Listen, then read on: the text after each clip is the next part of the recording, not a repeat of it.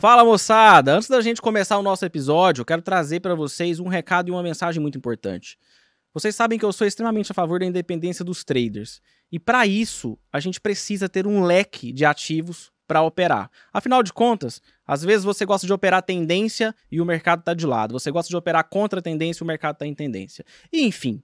E muitas vezes, o mercado em si não nos ajuda. Às vezes, os ativos que você gosta de operar não estão entrando dentro do seu setup, do seu sistema de trade. Por isso é muito importante que nós tenhamos sempre um leque de ativos. E no Brasil é pouco comum que a gente trabalhe, por exemplo, com o mercado de câmbio, que é o maior mercado de moedas do mundo, e também com mercados internacionais. Imagina você poder operar o maior mercado de câmbio do mundo e, ao mesmo tempo, o mercado internacional, os principais índices do mundo. Pois eu e a Birdstone vamos trazer para vocês agora uma novidade, para que você possa operar isso tudo no mesmo lugar. Nós utilizamos a Active Trades para fazer isso. E essa possibilidade, esse leque, vai facilitar muito a sua vida dentro do mercado financeiro.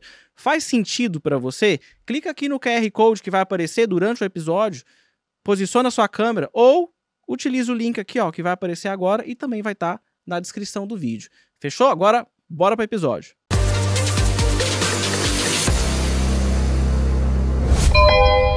Fala, meu jovem! Vamos começar mais um episódio do melhor podcast do mercado financeiro. Inclusive, é o melhor também para os nossos amigos traders. Eu, trader, você, trader, todo mundo trader, e a gente não sabe o que vai acontecer com essa taxa de juro hoje, meu Deus do céu. Já tô aqui, coloquei até o despertador. Alô, Roberto Campos Neto, e aí, corta, não corta, mantém, manteve ou não, né? Gente, antes da gente começar, se inscreve aqui no nosso canal, clica aqui, ó, inscreva-se, tá? Marca o sininho também para você receber as notificações dos episódios e também dos cortes que nós fazemos, beleza? Hoje, para variar, né, a gente sempre tem aqui o host que é o mais bobo aqui, o mais ignorante sou eu, né? Mas eu tenho uma excelente qualidade, porque afinal de contas, Deus não poderia me deixar tão desamparado assim, né? Que é ter contatos, não é mesmo? E o nosso convidado de hoje, inclusive, ele é trader desde 2005. É, eu jogava bola na rua, arrancava a tampa do dedão e ele já era trader.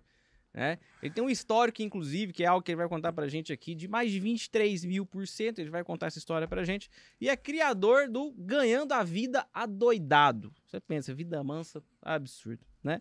Brincadeiras à parte, te agradecendo já a presença dele aqui. Ricardo Brasil, obrigado pela sua presença, por ter aceitado o convite. Obrigado a você, Vasco. Enfim, prazer estar aqui. Opa, prazer estar aqui. E, meu, show de bola. Bom estar aqui no podcast dos traders, rapaz. Boa. E com muita história para contar. Desde ontem, contando história. Desde ontem, contando história. Cara, vamos lá, olha só. É, putz, tu é trader desde 2005, né? Isso. É, você fazia o que antes disso, cara? Fazia o que na vida? Publicitário. É, me formei em publicidade, na verdade, é, lá no Rio de Janeiro, na Área Alonso, que é uma faculdade. Pô, entrou em recuperação judicial esse ano, o ano passado. Ah. E era isso. Aí eu vim para São Paulo trabalhar com publicidade e comecei a dar uma olhada em bolsa. É, na época teve um projeto do BNDES que eu peguei a segunda etapa dele, que é o PIB11, que tem ali o ETF até hoje. E aí o BNDES fez o seguinte: é, se você ficasse um ano lá no PIB11, e era uma oferta pública, tá? E desse prejuízo, ele te dava o dinheiro de volta. É, se desse lucro, você podia vender a qualquer momento. E se você vendesse antes de um ano, aí você levava prejuízo. Mas então, assim, era, sem, era uma operação sem risco na bolsa. Uhum. Aquilo ali foi a minha entrada para começar a entender o que era um home broker. Que naquela época não é que nem hoje que você vai chega no YouTube e descobre tudo, né? Ali foi onde eu comecei algum tipo de operação. Antes disso, eu me lembro que tinha fator corretora, nem sei se ainda existe, que eu aplicava em alguns fundos ali e tudo mais. Aí, obviamente, acabou sendo a minha primeira corretora também na época. Bacana. Tá, isso aí você tinha quantos? Você tinha quantos anos quando você começou aí? Você tinha, na época você tinha 60, hoje você tem 80 e quantos? hoje eu tô com 42, então, ó, coloca aí pra trás. Eu tenho 20 e poucos anos. Você faz, faz quanto tempo isso? Tem 18 anos que você começou na bolsa, então. 18 anos. Eu 22. É, então eu comecei, acho que foi com isso, com uns 24 anos, 25 24. anos mais ou menos. É, por aí. É, por aí, por aí. Caramba, cara. E, e assim, uh, você fala daquele. Eu, né? Tá, tá até na sua bio, inclusive, do seu Instagram, que tem um conteúdo lá que se chama Ganhando a Vida Adoidado, né? Criador do Ganhando a Vida Adoidado. O que, que é isso, cara? O que, que é esse Ganhando a Vida Adoidado? Ah, na verdade, assim, na época eu pensei em fazer um canal em 2008, né? Ele comprou 5 anos agora. E aí eu tinha 50 nomes ali, um deles era o Ganho da Vida Doidado. A gente tá tentando deixar a coisa um pouquinho mais séria, hoje a gente chama de Gava. O pessoal das Uhum. antigas sabe que Gava é Ganhão da Vida Doidado. Tá. É... E era isso, eu comecei a mostrar eu fazendo trade ali, tipo, fa- falando um pouco de bolsa de valores, sobre imposto de renda, enfim, sobre algum tipo de operação. E aí o negócio explodiu, assim, do, do, do dia pra noite. Até que teve uma entrevista no Infomoney, não sei se ainda tá, tá lá, mas deslistaram na época que eu fechei com outra corretora, dizem que vai voltar agora, enfim. É, que foi a entrevista acho que mais vista ali do Infomoney, tem 500 mil views. Acho que ali o canal começou a crescer bastante, que pô, eu fui como eu ficava em casa, né? Fui, fui quase que assim, pra, pra todo mundo ia de terno lá pro Infomoney. E aí era uma operação que eu tinha feito em IPO, que eu, era, eu flipava muito IPO, né? Sim. Eu tinha feito uma bolada, fiz 270 mil em três dias em IPO. Foi aquela de Rap Vida, Notre Dame e Inter, né? Foram Tá, três seguidas legal, ali. legal. Foram as únicas três que teve naquele ano, inclusive. Foi Uhum. 2000 e... Foi 2018, se eu não me engano. Uhum. E aí me chamaram lá pra entrevista e tudo mais, e explodiu essa entrevista. Acho que assim, o pessoal dava risada de mim, acho que ali na entrevista e tal. E também o pessoal da Infomoney colocou um, um subtítulo ali também chamativo, né? Um clickbait de não sei quantos a não sei quantos milhões, Tá, tá. não sei o que e tudo mais. E Legal. aí o canal começou a dar certo. Assim, eu já, e aí eu já via de operação, né? É, tinha passado de um reality show lá atrás, 2008, com o Didi Aguiar, na TV e tudo mais. Era, tá no meu canal ali, quadrado o negócio ainda, onde cada um recebia 70 mil reais de verdade e a dupla que fizesse mais dinheiro ganhava, é, ganhava o programa e tudo mais. É, e aí eu comecei a abandonar a bolsa, não, comecei a abandonar a publicidade, que eu vi que, putz, tava ganhando dinheiro ali com bolsa. É, comecei a me dedicar muito em bolsa quando eu volto para o Rio de Janeiro, que minha mãe teve um câncer. Eu trabalhava aqui em agência em São Paulo. Uhum. Eu volto para o Rio de Janeiro para cuidar da minha mãe. Tá, E aí eu ficava no quarto ou no hospital com ela. tá. E é ali que eu comecei a ficar o dia inteiro na frente do computador. E aí eu fiz, sei lá, sete vezes o que eu fazia na agência. Aí eu falei, ah, não, não volto mais para agência de publicidade, vou, eu vou ficar nesse negócio. E aí foi isso. Foi assim Boa. que comecei. Boa. E, e essa vida de, de, de criador de conteúdo, enfim, ela começou praticamente, então, junto com, com a sua carreira no, no, no, no, no trade, ou não? Não, ou ali em 2005, quando você começou, você já começou a, a, a, a, eventualmente é, é, gravar isso de alguma forma ou não? Não, Porque não, 2005 Era, era mais difícil ainda, né? Não, 2005 eu acho que não tinha nem câmera, câmera digital de um, um megapixel, assim, né? não, não era. Em 2005 eu era... Não, 2005 já tinha, cara. Pô, a Sony Cybershot. eu lembro, já tinha. memory card, que memory card da- da- É, da- pô, é. Mas não, não tinha nada. O que, o que teve de mídia ali naquela época foi o, o- esse reality show que passou na- no Grupo Abril lá na TV, Tá. que era o Traders, Tá. que, que, tinha, que eu acabei ganhando lá o reality. Eu comecei a fazer canal, na verdade. A história do canal foi assim. Eu comecei a fazer alguns algoritmos que eu não precisava mais ficar muito na frente do computador. É, eu tinha uma operação de final de mês que me dava bastante dinheiro. Tá no canal, eu fi- eu fiz ela ao vivo no canal ainda durante muito tempo. O Parada não se perdeu lá em 2019, eu parei de fazer, obviamente. É, eu fiquei dois, três anos na minha vida no Rio de Janeiro só operando o último dia do mês. Na mão, assim, ainda e tudo mais, ou eventualmente só pra ficar monitorando ali o algoritmo. E eu ficava o resto do dia sem fazer. O resto do, do mês sem fazer nada, às vezes. Que eu só operava ali o final de mês. E aí foi quando eu decidi vir pra São Paulo. Assim, eu gostava mais de São Paulo, tipo, restaurante, a vida de São Paulo e tudo mais. Pra começar a viajar, a ideia era, pô, vou pra São Paulo e vou ficar viajando o mundo Legal. pra tá, conhecer restaurante. tá. E era isso que eu tava fazendo lá no Rio, na verdade. Aí eu invento de fazer o canal. E aí o canal acaba me tomando maior tempo, porque foi isso, o canal estourou, e aí o pessoal queria treinamento, queria não sei o que e tudo mais. Aí eu falei, putz, ferrou, agora são dois, três episódios por semana. Acabou me. O que eu achava que ia ser uma liberdade, assim, tipo, ah, vou pra São Paulo ficar viajando e Sim. fico parte de São Paulo. Acabou que eu fiz o canal de YouTube e acabou formando a empresa lá, né? O, o Gava, no final das Aí contas. deixou de ser ganhando a vida doidada pra trabalhando a doidada. É, gravando, gravando a vida doidada. Boa. por aí, por aí. Boa, muito bom. E, e, cara, vamos lá. Quando você começou no mercado financeiro, você operava o quê? Ação, né? 2005 Ação. operava ação e fazia o quê? Fazia... Eu vou, vou te falar. Era, era buy and hold? Não. Não? No início, no início, até no início, quando eu não sabia nada, eu peguei uma época. O PIB11 eu segurei lá, em três meses deu 47%. Aí Nossa, vendi. que loucura. É, me lembro de entrar numa, numa das primeiras IPOs que eu entrei, foi Cosan. Sei lá, segurei dois, três meses também, 60%. Ah, um negócio de maluco, né? E aí eu comecei, a eu comecei a olhar muito pra IPO naquela época, que era a época, acho que até hoje deve ser a época que mais teve IPO lá, 2006, 2007. Tá. É, e comecei a ver que, putz, tinha corretora na época. Você vê como era uma operação segura, entre aspas, né? Claro. Que você podia reservar sem ter dinheiro na conta. Sabe, assim. Boa. Aí eu percebi, pô, mas toda IPO aqui, se você flipar, você ganha 10%, 20% no, no, num dia. Sim. Sabe? Passei de IPO de Gafis Wall, que nem tá mais na bolsa, é, Redcar, é, e todas, as, todas elas eu ganhei bastante, bastante dinheiro. E ali eu comecei a, a fazer o que eu faço mais ou menos hoje em dia, que é uma análise, abre aspas, estatística. Eu comecei a ver, pô, mas coisa boba na época, mas tipo, qual coordenador que não dava chabu, entendeu? Tipo, ah, quando era Morgan Stanley, quando era Merrill Lynch, as IPOs costumavam ser boas. Assim, às vezes não tem nem muito sentido o que eu tô falando. Uhum. É... Aí você vê que todas elas valia a pena se flipar. Então eu reservava lá no meu CPF e de quem mais pudesse, né? Porque naquela época era Ah. limitada a 300 mil o- a reserva. Sim. É, e deu muito certo. Até JBS. JBS foi a primeira IPO, se quem quiser pegar historicamente ali, é, que abriu em queda, que abriu em queda 2 centavos. Tá? Acho que ela saiu a 8, ela abriu tipo 7,98. Fechou dia 7, menos 12 no dia. Aí ali a coisa meio que. Eu saí na abertura ali, perdi um, um cacareco, mas ali você começa a ficar meio. meio assim, ressabiado. Uma coisa que eu fiz muito naquela época também, sem saber, isso foi tudo meio que aprendendo, né? Tinha uma comunidade no Orkut, que era o investidor agressivo. E aí tinha uma figura lá que era muito engraçada, que era o Batman. Tá? O Batman falava, meu, faz ali, faz que dá certo. E aí Tá. o pessoal. Ali eu aprendi, eu aprendi a especular muito com o Mico. O cara chamava ba... o cara Batman, era o Batman. Batman. Ninguém sabia que era o cara. tipo. Até hoje ninguém Até sabe. hoje não sabe, tipo, em regra dava certo. Até você levar umas porradas, né? Tipo assim, eu me lembro muito, eu operei muito mico, né? É, naquela época. Ah, o mico daquela época era Varig. Tá. Tipo, Varig eu me lembro que assim, eu volto pro Rio com 30 conto. Eu comecei na bolsa com 30. É isso, aí eu vou pra. Faço 100 mil reais em um ano Tá. tá? E aí começo a especular em Varig.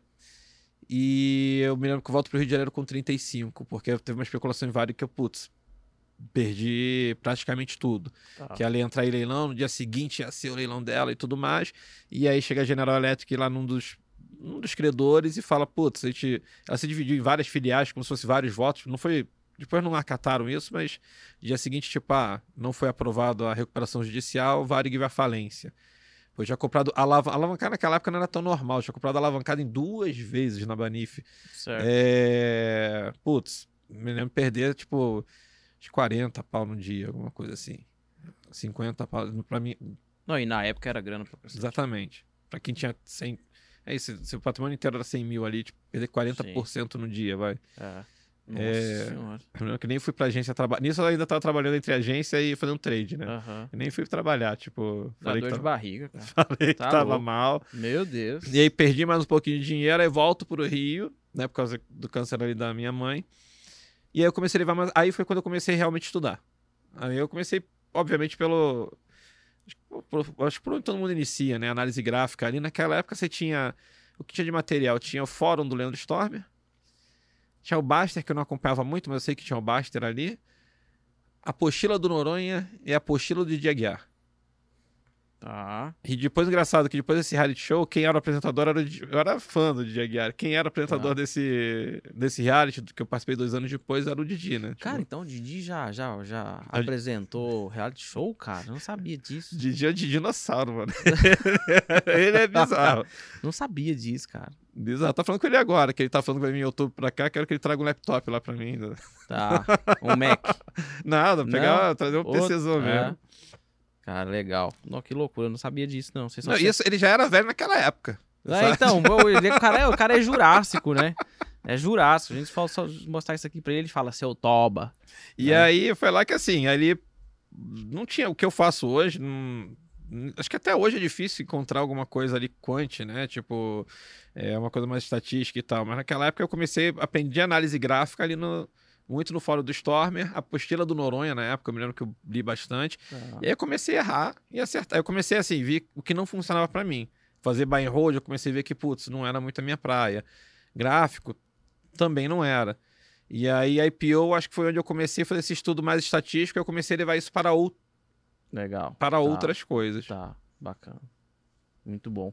E, e- e esse, esse, esse, esse quant em si, cara, porque assim, pra quem não sabe, esse cidadão aqui, ele tem uns, uns Paranauê Quant lá, que pra quem não sabe o que, que é, é basicamente um, um- conjunto de, de dados, né, que é programado de deter... Na verdade, é um, é um, é um algoritmo, posso dizer Sim, isso? É um algoritmo que faz uma leitura de uma base de dados, né, e traz ali alguns resultados para você, né, e aí você vai otimizando esses resultados, né, de modo que, você- tipo, ele mostra 10 resultados, aí você olha e fala, não, eu preciso só desses dois, então eu quero só esses dois, Sim. olha isso, olha aquilo, aquela coisa, enfim.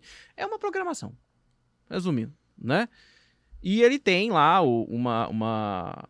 Qual, qual o nome lá? Puta, você me falou isso. plataforma? É, como é que chama? A gente tem uma plataforma chamada Trade Certo, Trade Certo. que é ali pro, pro pessoal que faz o treinamento. O treinamento também se chama Trade Certo.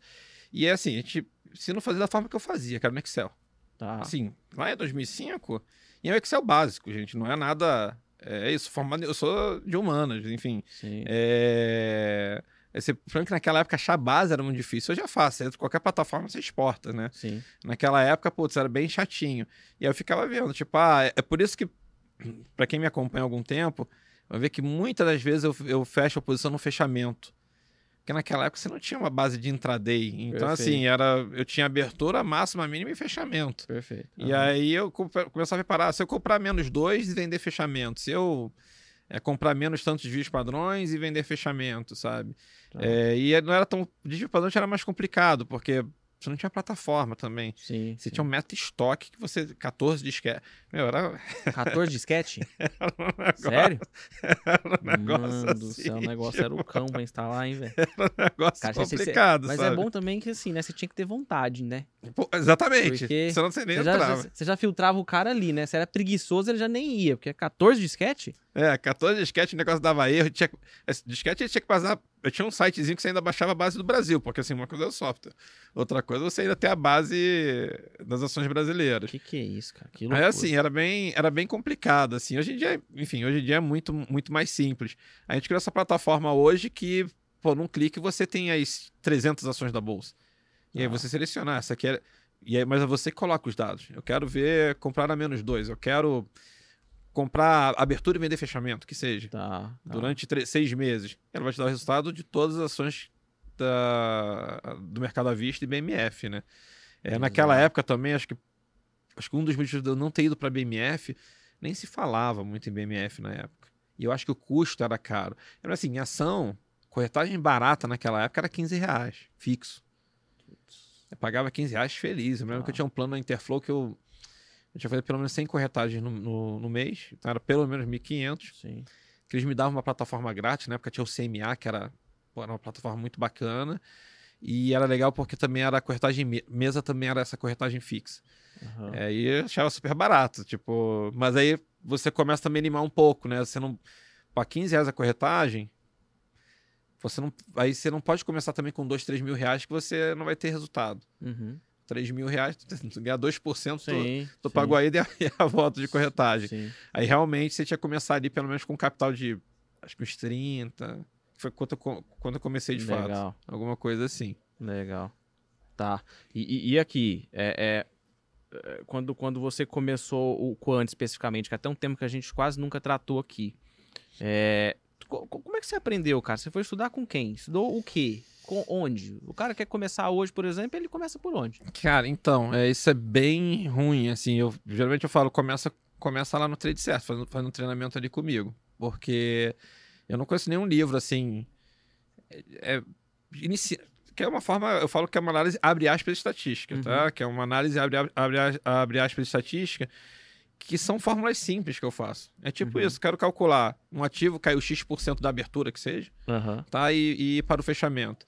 Se for um resultado muito ruim, significa que você vende, em vez de você comprar, você vende ele, então, porque ele cai mais no fechamento. Sim. É o tipo de coisa que eu realmente faço. O que eu começo a melhorar, que é legal que tem na plataforma, você começa a ver horário. Ah, se eu fizer isso só a partir das três da tarde, ou só a partir das quatro da tarde. Aí começa. Eu prefiro operar mais no final de pregão. Tá? Então, geralmente, minhas operações começam às três da tarde. Tá. É, ou seja, você, você evita ali alguma volatilidade. Mas eu fui realmente tirando isso da cabeça. Uhum. Assim, pegando Excel, é, muito em, em, IPO ali, que foi listando uma por uma. Tipo, ah, quando é coordenador X, ah, quando é secundária, quando é primária, para ver se tinha alguma diferença de resultado, o que, que acontece, o que, que não acontece. Então foi realmente um negócio de formiguinha. E muita gente acha que eu sou programador. Eu não sou programador. Assim, é. Muita coisa também eu comecei a pegar de olho, né? É aquele negócio que o pessoal fala, pô, você deixar o macaco ali. É, dois anos, sei lá, um ano e meio, olhando 10 ações todo santo dia, pô, ele vai ganhar dinheiro. Tá. Ah, tipo, e aí você via, pô, essa ação, esse, todo dia essa, essa ação aqui sobe. Uhum. Todo dia não sei o que e tudo mais. Então, pouco antes do Excel, tinha esse. Fazia por. Não vou falar bem que é um feeling, porque eu poderia anotar no papel ali, ah, um, dois, mas não era uma coisa super calculada com drawdown sim, sim. E, e tudo sim. mais. Mas tudo começou daí. Aí tem um grande amigo meu, né, o Zu, que a gente voltou a se falar na época, ele era programador. E aí ele começou a dar os resultados em planilha de Excel para mim. Assim, de todo mundo. Não só de um a um. Eu falava, cara, qual. Isso, qual será a ação que sobe, sobe na última hora? Aí vinha a lista inteira. E já vinha tudo mastigado para mim. E aí ele volta a operar bolsa. Que na época ele operou bolsa, não ganhava dinheiro. E aí foi muito bacana, que ele virou um.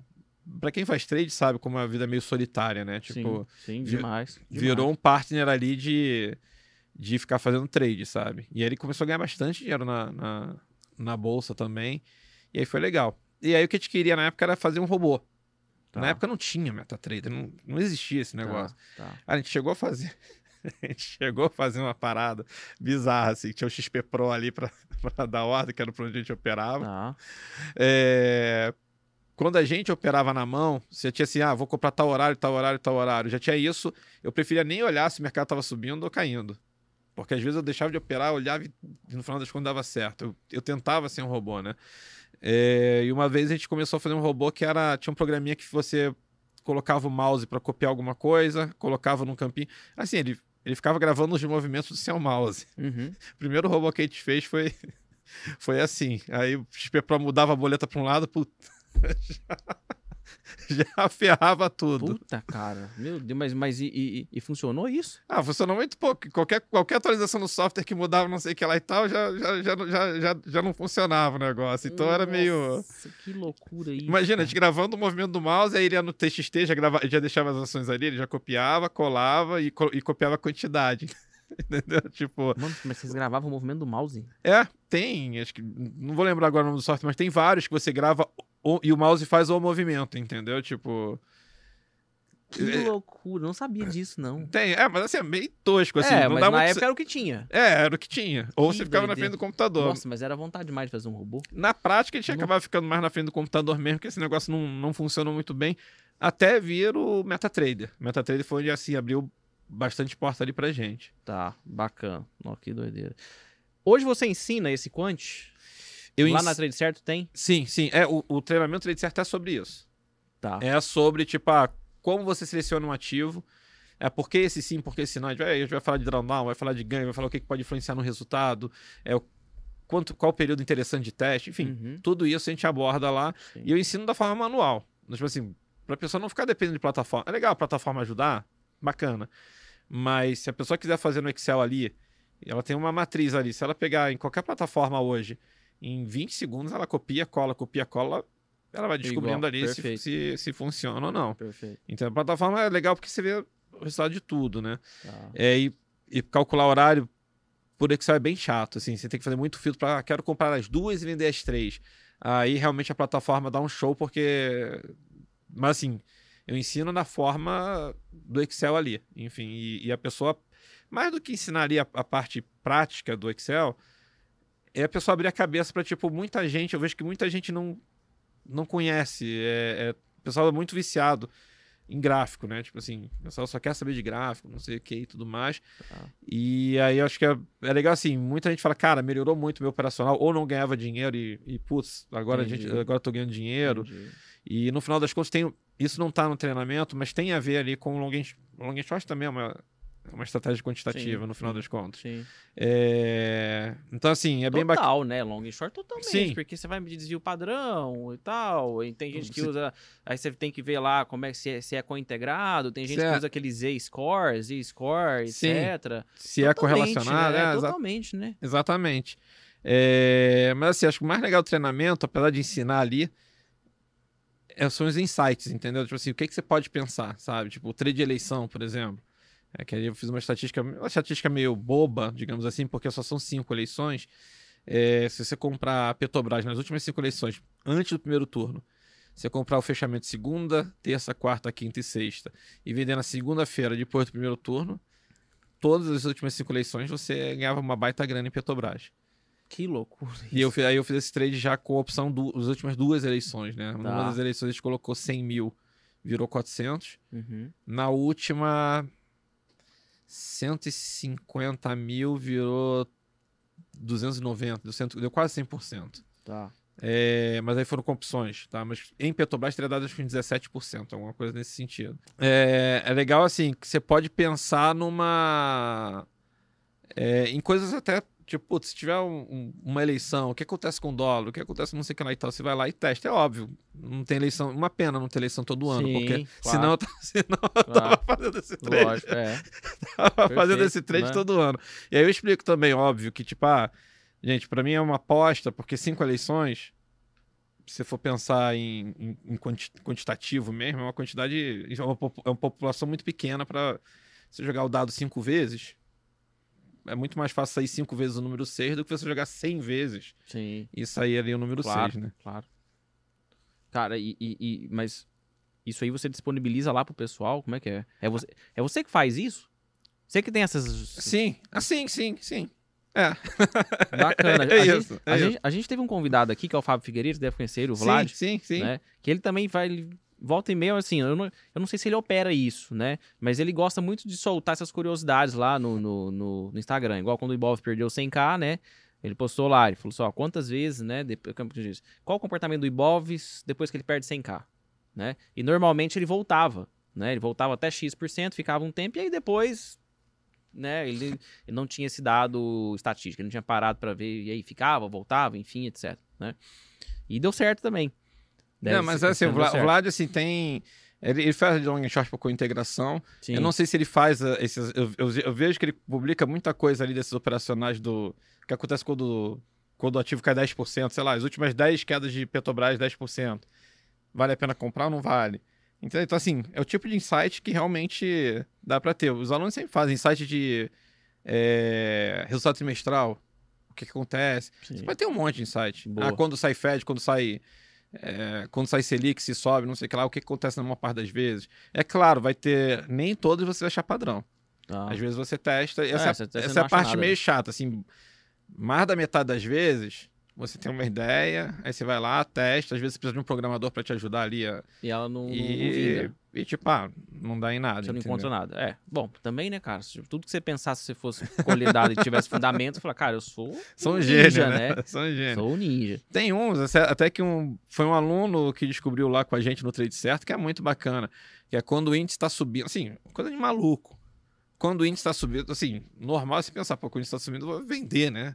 Não, quando está subindo X% a partir de tal horário, eu compro porque ele sempre fecha melhor. Tem até feito esse trade lá no canal ao vivo Tá, e tudo mais. É, Mas é legal essas curiosidades, né? Tipo assim, teve um dia desse que eu comprei o índice subindo 3,9. Eu falei, pô, hoje é que eu vou perder dinheiro. O índice vai lá e fechou 4 fechou 4,2, entendeu? Caraca, tipo, ganhou dinheiro ainda. ganhou dinheiro. E estatisticamente, você pegar, acho que um ano, um ano e pouco, é tipo 86, 87% de acerto. Que isso, Um cara. drawdown de 200 pontos. Então, assim, quando perde, perde 200 pontos. Acumulado, acho que de 10 a 11 mil pontos. E quando, e quando você é, pega isso, por exemplo, ah, no último ano e meio, né? É, é porque o último ano e meio tá funcionando ou, tipo, você tem mais dados, né? Porque você consegue fazer isso ah, lá não, no Profit, sim, etc, sim, tem, enfim. tem, tem, tem. E antes de um ano e meio, funcionava isso ou não? Ou pra ser sincero, acho que, eu- acho que eu devo ter testado de dois pra cá. É, em regra, aí é uma Entendi. coisa muito pessoal minha. Em regra, eu testo dois anos. Entendi. Tá, dois anos, eu só testo mais de dois anos se não tiver muito evento. Não- mas aí também, se não tiver muito evento, o negócio vai, putz, vai ficar Até ali pra porque o acontecer. mercado muda muito, né, cara? Exatamente. Assim, isso é uma coisa que eu discuto muito, assim, é a minha briga ali um pouco com a análise gráfica é, é um pouco essa, não, não, não tô falando que não funcione, mas todos os meus padrões, em algum momento, os padrões se perderam ou se alteraram. O próprio long short por correlação era XYZ. Mudou completamente. Hoje em dia dá pra fazer. Muda alguma coisa de padrão, você começa a ver um par é assim, outro par é assado. você consegue fazer, mas você, você vê que os padrões vão mudando aos poucos, Tá. ou até morrem. O de final de mês, uma pena. O de final de mês durou sete, foram sete anos fazendo esse trade. Assim, acho que talvez, tenha sido o padrão que mais Mas foi mais perdurou. É uma pena ele ter morrido. É, e aí a minha crítica um pouco, assim, eu não acredito, posso estar falando uma besteira aqui, tá? Mas eu não acredito que os padrões de análise gráfica vão perdurar a vida toda. Assim, reza a lenda que o martelo é um sinal de reversão, Uhum, tá? Todo livro que você pega lá atrás é. uhum. Aí tem o Gregor Morris que fez ali o livro, o, o Shorting, não sei o que e tudo mais, tá? Que ele analisa 14 milhões de eventos. Isso eu sempre mostro ali é, é, no treinamento, tipo, e você tem 42% de acerto. Ah, para dois dias 43, para três dias 44. E o retorno é negativo. Você pode ter menos acerto, às vezes o retorno é positivo. Sim. E o retorno é negativo. Então, assim, eu já fiz teste em alguns, em alguns gráficos ali sobre martelo, com confirmação e tudo mais.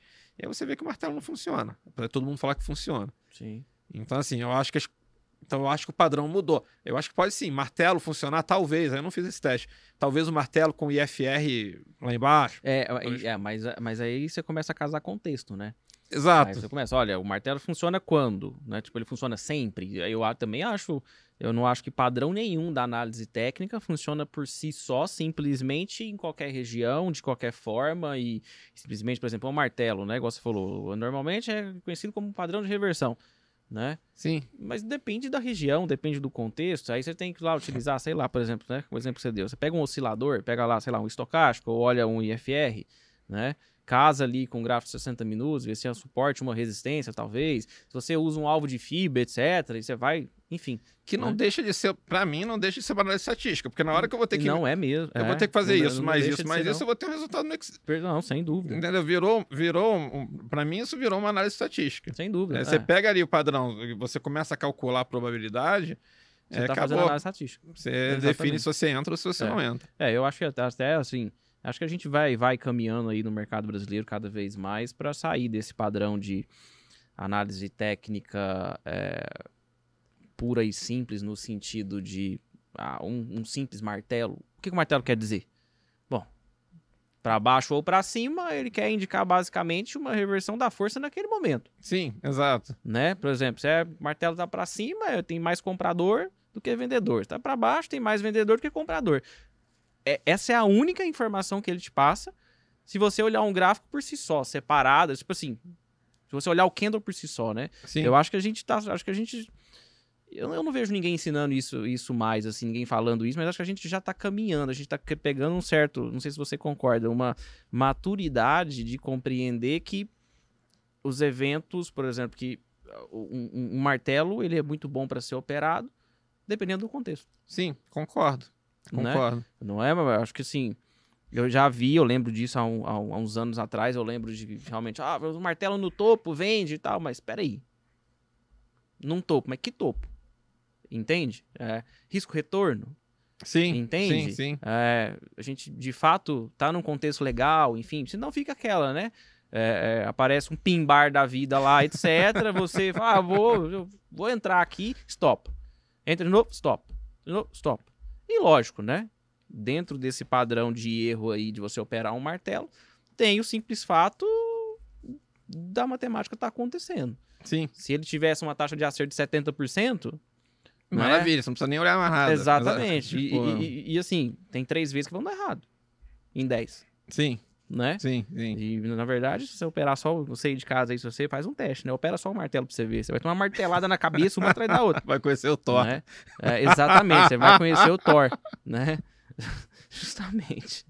Inclusive, ele tava aqui no Brasil, naquele evento Tudum, né?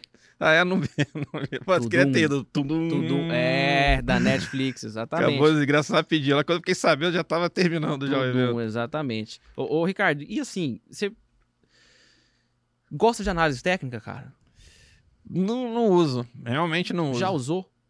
Digo, No passado e não deu certo pra mim, mas Tá. sim, é, usava muita pouca coisa, assim, usava os, candle- ah, os padrões candlestick, eu usava, gostava de usar muito IFR, é, até mesmo banda de Bollinger, eventualmente, a gente coloca ali que são os desvios padrões, no final das Sim, contas. sim, claro. É, e, enfim, tem coisa ali que. Uma coisa que eu sei, eu cheguei a fazer padrão, mas aí também calculando estatisticamente em cima de VWAP.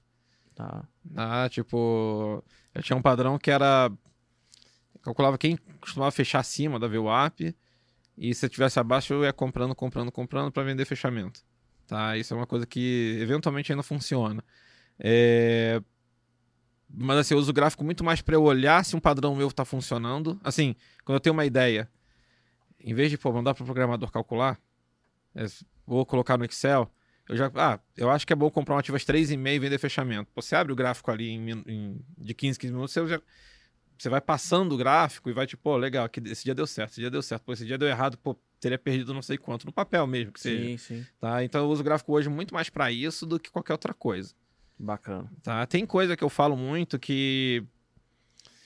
Tem um exemplo que eu falo que assim, ah, é... meio que brincando ali com, com o pessoal que faz análise técnica, análise gráfica, que eu falo que tem, informa... tem muita informação que não tá no gráfico. Tá? É, a, a, o exemplo clássico que eu dou é uma IPO. Tá? Você pode ver, qualquer preço de IPO que sair, pode pegar, pega a raiz aí, 7,40. Uhum. Resistência, resistência, resistência, não, não, não... Pega a Eletrobras, saiu a 42, a, a Uhum. última follow-on. Sim. Suporte, su- rompeu depois, mas suporte, Uhum. suporte, suporte, depois- bom, é toda a IPO. Então, assim, isso não tá lá no gráfico. Tá. Assim, é é uma negociação de nos 30 bilhões que aconteceu a 42 reais em, em Eletrobras 3, Perfeito. que tu não vai ter o candle de volume lá de 30 bilhões e você não vai ter absolutamente nada nesse aspecto. Sim. Pets ou qualquer coisa do tipo. Pets você vai ver, pô, primeira, primeira tocada no preço da oferta, ela já abriu em 20% de alta, alguma coisa assim. E depois primeiro, demorou um mês ali para bater o preço da oferta. Pô, suporte. Aí depois do primeiro fundo, o, o, o, quem opera gráfico consegue falar, só depois desse primeiro fundo, que o opera gráfico fala que é um suporte. Perfeito. Mas se você usa essa informação que eu tô, que eu tô dando aqui, Uhum. você já fala antes de. Assim, que eu não tô falando de uma ou duas, já analisei uma- um monte. Então, assim, quem quiser pegar, coloca aí, você vai ver que vai ser um. Vai ser um campo ali de briga. Tipo, que se perder é melhor você sair fora. se Tá. ficar acima, você compra, Tá. entendeu? Não, bacana. Bacana. E então, pra, e assim, vamos lá, você não, você não utiliza análise técnica, hoje você utiliza muito mais o seu quant, por exemplo. Sim, sim. Faz diferença pra você operar tendência ou contra tendência? Não. Não? Isso é muito engraçado. Tem um monte de aluno meu que fala, pô, mas. É, você tem que ver se o mercado tá, tá subindo, né? Tipo assim, a gente tá numa tendência de alta, Aham. numa tendência de queda. Assim, até porque se tiver algo errado, vou ser estopado, tá? Estopado não necessariamente por prejuízo, mas se perder o meu drawdown... Eu tenho um drawdown calculado lá de um tempo XYZ, Ah. tá? Eu, eu geralmente pego o maior drawdown. Se eu perder aquele maior drawdown, eu tô fora. Assim, já... Às vezes ela continua dando certo, paciência. Eu, eu me estop... eu, eu não fico. Eu fui estopado na... Onde eu fui estopado muito? Na pandemia. A pandemia eu tinha feito uma operação antes, em outubro, agora setembro, não, em setembro eu peguei, eu tinha, eu tinha uma estratégia que dava certo em 36 ações nos últimos dois anos, o mercado tava flat ali. Eu coloquei 10 ações, operando lá 100k em cada uma, não sei o que lá e tal, todas deram lucro, elas passaram pro segundo mês, operando, aumentei o valor delas, e coloquei mais 10 com 100k. E aí, beleza. Aí, setembro e outubro, operando 20 ações. Novembro, operando 30 ações. Uhum. Dezembro, eu continuei com 30. Aí, janeiro, foi, maior- foi um dos maiores lucros que eu tive, assim, de, de mês, assim. Tipo, Ah, foi um tá. lucro, assim, bem... A. DARF tá lá colada, praticamente, na- no quadro lá em casa. Tá. E aí veio fevereiro. Fevereiro eu tava ganhando lá 120 mil, mais ou menos. É, veio ali a, a pandemia e tudo mais. Eu perdi praticamente 120 mil num dia. Então, assim, eu perdi o lucro do, do mês. E todo mundo, drawdown, estourou o drawdown. Acabei a operação ali. Uma pena, porque depois tinha, se continuasse, tinha, fechado positivo o mês. Mas paci- eu sou muito. Eu sou muito cartesiano nesse aspecto. Entendi. tá? e uma coisa que eu falo das minhas estratégias é que 90% delas vai fechar, vai terminar com um certo prejuízo. Mas você já ganhou muito. Geralmente você ganhou, ah, ganhei 10 mil, mais 10, mais 10, sei lá, ganhou 30 mil, aí, putz, é quando, porque é quando se perde o padrão. Sim, sim. aí quando você vai perder o padrão para levar, beleza, você ganhou 30, aí perdeu 5, sabe? Se não num dia só, perdeu 2 num dia, nananã, aí você vai começar a calcular percento, a probabilidade, ou por causa do drawdown e tudo mais, e aí você Mas aí acaba você fala num cenário comum ou você- fala quando ela para de funcionar de vez? Quando você, puta, já era essa aqui, vai pro lixo. vai pro lixo, não. Tudo você deixa meio guardado, que você pode pra testar. ver se volta depois. Mas você pausa ela, por exemplo? A pausa, exato, exatamente, a pausa. Mas Ah, qual, qual, qual o critério que você utiliza pra olhar e falar assim, essa aqui eu vou pausar? Essa aqui não... não- Um exemplo, você tem 20 dias, tá? E você quer operar algo que só tem 75% de acerto. Uhum. Tá? E você tá lá com 80% de acerto, vai ser o quê? Vão ser. oito- 16 16, dias. 16 dias. Tá? Você tem Aham. 16 dias ali de acerto com. Então você tem quatro erros, tá? É, aí hoje você acertou, eventualmente saiu um erro, então subiu para 85, né? Tipo. Aí hoje você errou. Foi para 80. Hoje você errou, foi para 75. Hoje você. Para abaixo de 70, abaixo de 75, tô fora. Stop a estratégia. Esse deu um exemplo mais, mais cru aqui, Uhum. mais simples, mas. É, é um, é um, eu crio um rating para poder para poder me estopar. Senão você fica senão você vai você vai perder todo na hora que perde padrão, se você continuar você vai acabar perdendo todo o dinheiro que você já ganhou. Sim. Eu vou te falar que foram pouquíssimas as vezes que eu não ganhei dinheiro no início. Então assim, acho que sei lá, talvez 100% das vezes eu acabei na, na pior das hipóteses meio que no zero a zero, que eu ganhei, ganhei dinheiro aí logo na sequência já o padrão se perdeu Entendi. tá? Mas é raríssimo você pegar um. Pelo menos dos meus testes você pegar um padrão que, nossa, já, já tá ali se perdendo. Tá. Tá? Então, assim, uma das formas de stop. Tem duas formas de stop, por exemplo. Uma é Independente do, do percentual de acerto, pode estar com 100% de acerto. E o meu drawdown máximo é de 1%. Fecho. Se algum dia a minha estratégia deu menos de 1%, deu menos 1,3%, acabou, jogo fora. Tá, me salvei esses dias em Intelbras. Intelbras tinha um padrão que tava rodando seis meses. É, putz, e foi isso. Tinha ganhado acho que uns, sei lá, 30, 35 ali, né, até mais, alguma coisa assim. Aí teve um mês que ela me, pô, prejuízo, prejuízo, prejuízo, perdi uns 5, 6. Sim. E aí eu falei, putz, tô fora. É, que bom que eu continuei acompanhando. Meu, só ia ser só prejuízo depois. Caraca. Assim, aí tem uma questão que assim, já me perguntaram, engraçado, teve muito, algumas pessoas no mercado me perguntam isso, pô, mas você não tem. Você não tem apego. tipo assim, é, você não tem, pô, que, que achar? Você demorou, às vezes você demorou ali um tempo pra achar aquele padrão e tudo mais. É, pô, é óbvio que eu queria que funcionasse a vida inteira, que não precisava fazer mais nada. né? Sim. Tipo, Ah, mas você precisa pensar no seu lucro, né? É, exatamente. Assim, eu não tenho apego porque se eu ficar pegado nesse negócio, vai, vai começar a levar É, você meu apega dinheiro. no negócio, ele afunda, você afunda junto com ele. Não Exatamente. faz o menor sentido, né? E assim, e achar outros padrões não é, não é, não é tão complicado. Não vou falar que é, nossa, super fácil, mas Tá. também não é tão complicado. Boa. Muito bom. E, e, cara, com as perdas ali, né? é, a gente, o, o, o trader em si, ele sofre muito com as perdas, até ele aprender a lidar com isso, e depois ele sofre menos. Se deixar de sofrer, ele nunca vai deixar, né? Esse é o, o que eu acredito, né? É, e assim, quando você opera por conta própria, quando você é, é, que aperta o botão, que toma decisão baseado na sua análise, etc., enfim, sem um, um quant, etc., ou algo do tipo, né?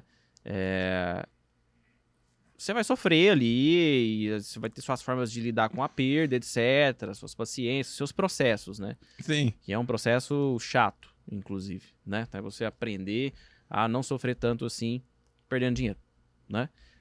Agora, para você que opera com um quant, por exemplo, né?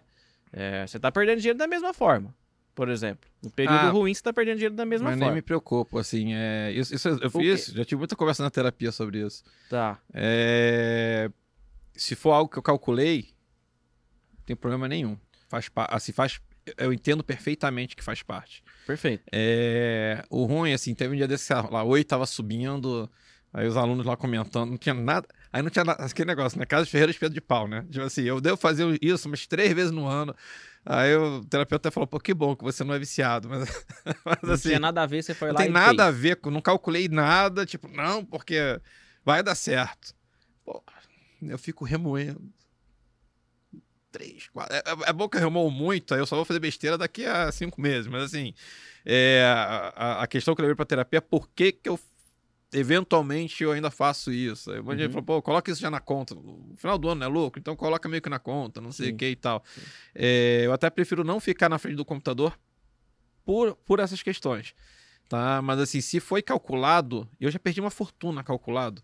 Tá? Teve Ah. uma IPO, o maior, o maior prejuízo que eu tive foi em Bemobi, eu perdi 250 mil num dia. Aque- aquela.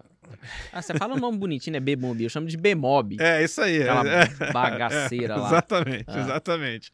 É, e tudo bem. Na- nas IPOs eu estava ganhando 700 e pouco, então ainda fechei o ano com 500 mil ali de lucro em- na mesma estra- rodando a mesma estratégia. Só que foi assim, foi um maior prejuízo disparado assim que eu tive é, em um trade.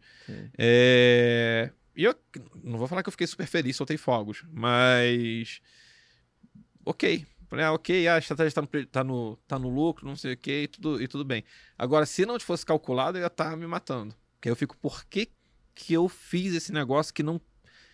Sei lá, que eu tirei, sei lá de onde. Entendeu? Entendi. Se for calculado. Isso eu acho muito bom. Não sei se é uma coisa minha. Eu- e assim, eu não faço nada que não é calculado. Se você me falar, ah, Ricardo, que o martelo, quando tá assim, nada dá certo. Cara, eu só vou fazer se, se eu colocar no Excel e, e- e provar. Legal. Você falou algo interessante aí, né? Você faz terapia. Né? Sim, não É. muito pra trade, mas eventualmente tirava É, suíte faz pra vida, né? Aham. Literalmente, assim, é- é, tem, tem, tem a galera aí que faz terapia voltada ali pro mercado financeiro, né, etc e tal. Mas, assim, não é... Você acredita que tem como você desvincular o, totalmente ou uns 60% desvinculado da sua vida, do que você passa, o que você vive, do mercado financeiro? Você acha que isso é possível? Então, tem, o- eu não li o livro, tá? O Rápido Devagar lá do Daniel Kahneman. Daniel Kahneman, aham. É, mas o meu terapeuta trouxe isso à tona, que sei lá por que que tá vendo um curso de finanças ali, é, psicologia e finanças. Achei curioso, falei que bom, né? Uhum. É, e aí eu tava, porque você tava falando, pô, como é que eu evito fazer isso que não, que não tá lá na minha estratégia, né? Não que eu faça sempre, mas me incomoda as duas vezes que eu faço no ano, já me incomoda muito. É, e aí ele falou, ah, uma coisa que pode ajudar, não é que vai resolver? Coloca um post-it, coloca algumas regras na frente do computador e tudo sim. mais. E aí ele me contou um pouco do, do Daniel, ele- acho que ele não leu o livro, mas ele tava falando, acho que ele estudou o que o Daniel falava. Eu vi outras pessoas falando sobre isso, eu não sei se chega a ser, é, qual que é mesmo? Programação neuro, não sei se chega a ser um- uma programação neurolinguística, mas parece, tá? Eu teria que ler o livro, vou estudar um pouco mais, que você consegue fazer caminhos diferentes no, na sua forma de pensar. Que assim, hoje você faz coisas automáticas já. Perfeito, sim. E aí você consegue levar para outras formas onde você talvez não fique. Não, não, não se sinta mal, não, fique, não se puna. Inclusive falam que se punir não é tão bom assim, no final das contas. Eu me, fico me punindo pra, pra caramba. É, Então, assim, talvez dê pra, pra desvincular. Eu desvinculo muito por estar ali no algoritmo. Tá, Entendeu? Tipo assim, aham. é, e no final do mês, a maior parte dos meses é, é resultado positivo. Então Legal, não tenho não tenho muito problema. O que eu faço muito pra mim, tá, que me ajudou muito, não sei se me ajudou muito, é a minha forma de pensar, né? É, e talvez por eu ter uma liquidez que eu não preciso, não preciso do dinheiro aqui do trade agora pra pagar a conta também da- Sim, da- sim. da- do final do mês. Sim. Eu sempre olho o final, não teve nenhum ano, desde quando eu comecei, não teve nenhum ano que eu fechei é, negativo. Teve ano que eu ganhei muito pouco dinheiro, 2000 e... 2010 acho que foi o pior ano, eu ganhei 12 mil reais no ano. Tá. Tá? Tipo, mas mesmo assim foi positivo. É... E assim, uma coisa que me ajuda muito é pensar final. Eu penso sempre, eu não penso mês a mês, eu penso ano a ano. ano, a ano. Da legal, mesma, da mesma tá. forma, o que me ajudou talvez lá quando eu perdi 250 mil em Bemob, em Bemob, é, eu não penso perdi 250 mil em Bemob. Eu falo, pô, a estratégia tá me dando 700. Uhum, Eu acho que se sente melhor. Você se sente, pô, sim. tava ganhando 700, pô, fechou com 500. Pô, nada mal, Sim, sabe? Tipo, sim. Não, mas é, e, e, e- e- de fato é isso, né? O problema é que às vezes a gente afunila a visão, né? Você olha só pra perda por 250 mil, nossa, perdi 250 mil. Não, mas, porra, a estratégia te deu ali, por exemplo, 600 mil no ano, 500 mil no ano. tá aí a pessoa às vezes abandona a estratégia por causa de um, Exato. de um, de um, de- Sim. de algo que deu ali errado. Claro, depois disso eu, sempre aprendi muito tomando na cabeça. Eu coloquei outras métricas. Ah, quando acontecer isso, isso, isso, eu vou entrar com. Eu reformulei um pouco ali a, a estratégia. Mas quem não, né, cara? É, Quem não aprendeu tomando na cabeça no mercado financeiro? Eu não conheço ninguém. é, também não. Inclusive os melhores traders, na minha opinião, os mais experientes, enfim, skin the game, etc. Eu vou te dizer, 90% do aprendizado deles, assim, que trouxe ele para um lado mais profissional, foi tomando na cabeça. Uma coisa que eu achava legal, talvez falar, é, mudando um pouco até de assunto, que assim, que eu, às vezes eu falo nos valores, o pessoal fica meio assustado, ah, não sei o que lá e tal. É legal falar que os 250 mil era 25% do capital. Então, assim, e que eu não estava alavancado. Sim. Que eu acho que alavanca, assim, isso eu acho que é uma coisa que Eu vejo muito aluno. Eu não, eu não gosto muito. Eu fui muito crítico da BMF. Eu não sou. Não é da BMF em si, mas da alavancagem que permitem ter na BMF. Ah. É, então, assim, eu acho que eu aprendi da maneira certa ali. O mercado, o mercado à vista não podia ser. Não tinha 50 vezes de alavancagem que nem você tem hoje em Sim, dia. sim. Você É, tinha que ter dinheiro pra operar, né? Exato. É, então, assim, é, acho que é interessante o pessoal só, só pensar nisso. Ah, putz, então minha maior perda no dia foi 25%. Se você tivesse com 10 mil, você ia perder 2,500. Se você tivesse com mil reais, você ia perder 250. Perfeito. Assim, ainda é um percentual horroroso, tá? Mas, assim, é, é importante, assim, não me... Não... Pô, paciência e tudo mais, mas não afetou ali a, a- minha vida. Sim. Então, uma coisa que assim, eu levo muito para os alunos, chega muito aluno machucado com BMF, tipo, cara, que eu perdi muito dinheiro, eu não sei o que e tal, e o cara quer operar um contrato com, sei lá, 300 reais. E os caras não entendem que um contrato, sei lá, de índice, custa 20, é o Sim, índice dividido por... sim. Ele não tem ideia, que, mas como assim é É, 25 ele nem mil? calcula, né? Porque nem ele fica calcula. calculando banca. É tipo, ah, eu entro com tanto que ele consegue. Obviamente, a corretora deixa você fazer isso porque você tem uma liquidez para se estopar, né? Tipo, diferente de mercado à vista ali. É, Eu não gosto muito desse pensamento, entendeu? Tipo, pô, o cara entra com 200 reais, compra um contrato de 20 mil. Mas Se cair 0,1, você perdeu. Você perdeu tudo. E cair 0,1 é a coisa mais fácil do Sim, mundo, não, é. entendeu? É. Tipo, É só, é só, é, é simplesmente o mercado tá vivo, né? eu acho que é, é- movimenta facilmente. É legal meio que deixar esse aviso pro pessoal, que sei lá, falar, pô, quer comprar um contrato? Se tiver 20 mil, melhor ainda. Talvez ideia lá para entrar com 10 mil, com 5 mil para um contrato, ainda acho talvez até razoável, vai. Mas eu acho que assim, eu sei que eu mudei um pouco o assunto, mas acho que assim, a alavancagem é um. É, é um problema. Ontem teve uma questão que eu ganhei 0,71% numa ação lá. Aí ganhei uma grana lá e tal. Aí cara falou, pô, mas só 0,71? É, Não vale a pena. Aí eu falei, Mas depende, lógico, mas qual o risco você tomou? Exatamente, eu, eu falei pro cara, depende. Ele depende como? Eu falei pra ele, ó, eu tinha, tô tinha operado lá 20 mil reais. Aí eu falei, pô, primeiro, pra operar isso, eu podia ter na conta 4 mil. Então você pensar, você multiplica, então dividir por 5, você multiplica por 5, como se tivesse ganhado 3,5 num dia. Sim. Porque se você tem 4 mil e ganha, opera 20. Aí eu falei pra ele, outra situação, você tem os 20 mil e tá na renda fixa. Você tá, gan- eu ganhei o quê? É infinito isso? Porque Não, seu, seu- seu dinheiro tá lá na, na renda fixa Cara, a re- rendendo a- e- a- e a renda fixa te pagando 1% mês, vamos arredondar, ela te paga quanto líquido? 0,7. Exato, exato. É Exato. 0,7 líquido, porque tem imposto. O que a gente vai lá ali é que, tipo, o dinheiro na renda fixa eu consegui, ainda, mesmo com ele na renda fixa, eu ainda faço esse trade. Então, assim, ganhei Sim. com zero, na- ganhei, entre aspas, com zero na conta. Perfeito. É, aí foi os exemplos que eu dei ali pra ele, ah, é, não tinha parado pra pensar nisso. Eu acho que o pessoal tá muito. Na hora que você vê alguém falando que, tipo, que 0,71 ao di- no, no trade é ruim, aí você fica imaginando. Primeira coisa que você fala, pô, esse cara ou tá operando opção, Sim. ou tá operando Blaze, sei lá, coisa disso. Senhora, é. ou tá operando MMF com 200 reais para tentar fazer 100, 200 no Sim, dia, sim, entendeu? Só que ele não sim. tem ideia que ele tá operando um contrato de 20 mil se for, se for no mini índice. né? Perfeito, perfeito. Meu, então um negócio aqui polêmico, hein? Eita. É o seguinte. Quanto você acha que o indivíduo deve utilizar o mercado como renda principal? Como renda principal, acho que depende de cada um. É, hoje, assim, a minha renda. Ah, hoje tem ali a empresa que tem os treinamentos, vai, mas é até, até lá o YouTube, até 2009, minha renda principal, desde, desde lá de agência, quando eu voltei para o Rio, era, era bolsa. Uhum. tá? E com tudo ali e tal. É, eu acho que assim, depende muito da pessoa. Ela pode querer transformar isso numa renda extra, porque se ela pode trabalhar e tentar ganhar ali mais dois mil no mês, sei lá, três mil no mês lá no Ah. trade. Ah. É, Eu acho que assim, acho que se ela for levar isso para uma renda principal, ela realmente tem que ser. Vai virar uma profissão, que é o que a gente faz. Sim. Assim, vai ficar. Ah, legal tá no algoritmo agora, não sei o que lá e tal, mas pô, quantas vezes eu não dormi na frente do. do- Passei, quantas horas eu não passei na frente do computador? Sim. Eu tenho um curso de IPO, que a gente só lança quando tem IPO. Que eu calculo todas as probabilidades, tipo, se acon- que não é- antigamente era só flipar, não é mais isso, já morreu. Hoje você tem outras estatísticas para fazer day trade num IPO, coisa, coisa de maluco. Em treinamento de IPO, cara, eu dormi, eu tenho todos os prospectos desde 2005. Você não encontra Uhum. mais isso Tá. a planilha que eu tenho, você não tem noção. Eu não passo a planilha no treinamento. Eu falo, eu dou a estatística, mas eu não dou a planilha. Entendi. Tá? É, então, o que eu tô querendo falar é: se você quiser viver só de bolsa, eu acho que você tem que ser, levar isso como um, um trabalho. Tá. E é um trabalho, e dá trabalho. Entendeu? Tipo assim, ah, acho que onde a gente chegou hoje é porque a gente já passou. Pô, quanto tempo você não ficou olhando o gráfico, olhando, sei lá, fluxo, olhando. Entendeu? Tipo, eu também já fiquei lá. É, reza a lenda, tem um cara que fala, não sei quem é, que se você ficar 10 mil horas fazendo qualquer coisa, Um especialista. é, se eu for um pedreiro lá, 10 mil horas sendo pedreiro, você vai virar o melhor pedreiro do mundo. Vai ser o pedreiro que vai ganhar 20 mil por mês, entendeu? Tipo assim, Uhum. é, se ficar 10 mil horas lá, e eu acredito muito nisso, tá? Até hoje, ainda me pego vendo. É claro, hoje já tenho vários mil, muitos macetes e tudo mais.